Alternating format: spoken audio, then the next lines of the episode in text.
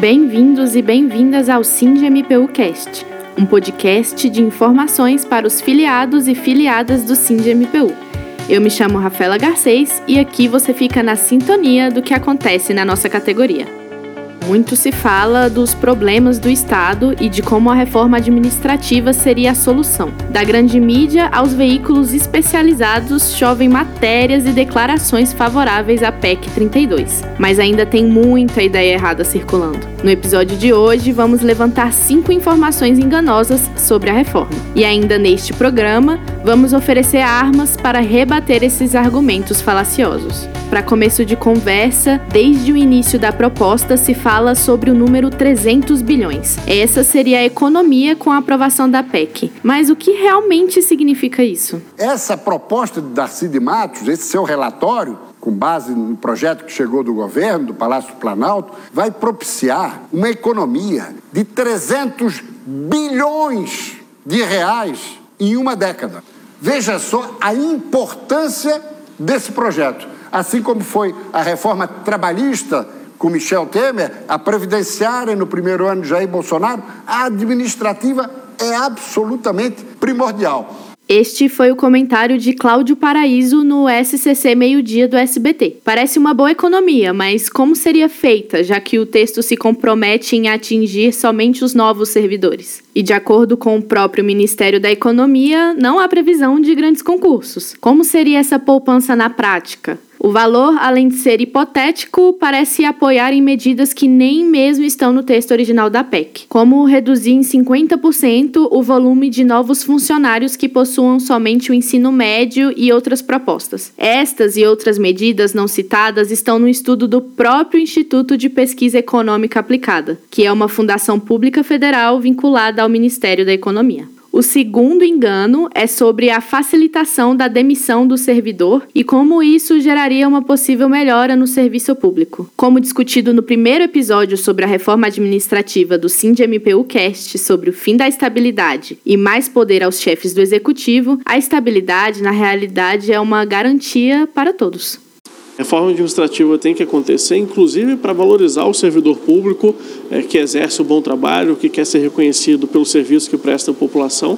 Agora, a gente tem que entender que a estrutura atual do serviço público brasileiro ela prejudica o próprio servidor, a sociedade e, obviamente, com isso, é, a melhoria do país. Esta fala é do deputado Tiago Mitraldi, do Partido Novo de Minas Gerais, em matéria na TV Câmara. Mas, na realidade, a reforma abre precedentes para possíveis represálias. O servidor necessita da prerrogativa de trabalhar com autonomia e dinamicidade. O que a PEC faz é facilitar as chances de assédio no ambiente de trabalho, seja qual for o tipo. Vale lembrar que o serviço público tem como missão servir a sociedade, e a estabilidade se torna uma garantia para a administração, resguardando um caráter republicano e democrático das instituições. Agora, diminuir a responsabilidade do Estado é uma coisa boa? A PEC 32/2020 fala sobre o princípio constitucional da subsidiariedade, quando o Estado passa a ser uma agenda complementar àquilo que o serviço privado não pode atender. O objetivo da equipe econômica do atual governo federal é tornar isso uma implementação. Como seria feito isso na prática?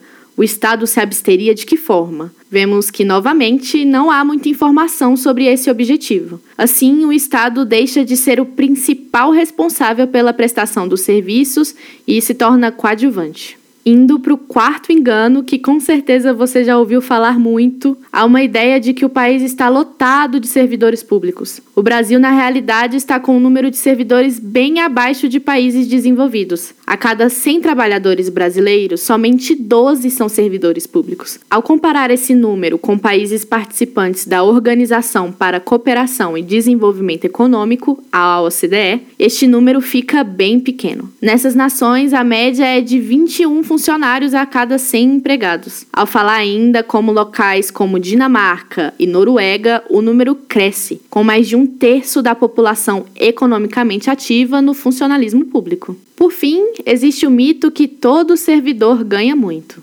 Falar do custo do governo. Saiu um estudo da Confederação Nacional da Indústria sobre o gasto com o servidor, que o Brasil tem o sétimo funcionalismo mais caro do mundo. O Brasil gasta 13,4% do PIB para bancar os servidores. É 35% a mais do que a média dos países ricos. Ao falarmos de servidores municipais, a média salarial é de R$ 2.900. Existem diversas faixas salariais de acordo com estados, municípios e outras questões. Caso o servidor trabalhe no executivo, temos um valor diferente. Não existe uma massa de servidores, mas indivíduos em suas diversas realidades. A reforma também não atinge os cargos altos do funcionalismo. Além disso, quanto vale conhecimento técnico? Quanto vale contratar alguém preparado para lidar com problemas? A melhoria do serviço público vem de um agente, e esse agente precisa estar equipado para isso. Ideias equivocadas a gente supera com debate e comunicação. Junte-se à nossa luta, o SINDMPU vem investindo em ações de comunicações contra a reforma administrativa. Vocês já conhecem o nosso site www.nãoareformaadministrativa.org.br e lá você encontra muitas informações, além do nosso Facebook, Instagram e Twitter. No mês de maio foi criado um grupo no Telegram, além do SINDMPUcast, esse que você está ouvindo agora. E no mês de junho será lançada a campanha contra a reforma administrativa no meio digital, bem como um planner de luta, para engajar de forma orgânica a nossa categoria. Vem com a gente para a luta. Esse foi mais um episódio do SindMPUcast. Não se esqueça de nos seguir nas redes sociais. Somos arroba SindMPU nacional no Instagram, arroba SindMPU no Twitter e SindMPU Nacional no Facebook. Participe também do nosso canal de Telegram para receber notícias em tempo real. Até o próximo programa.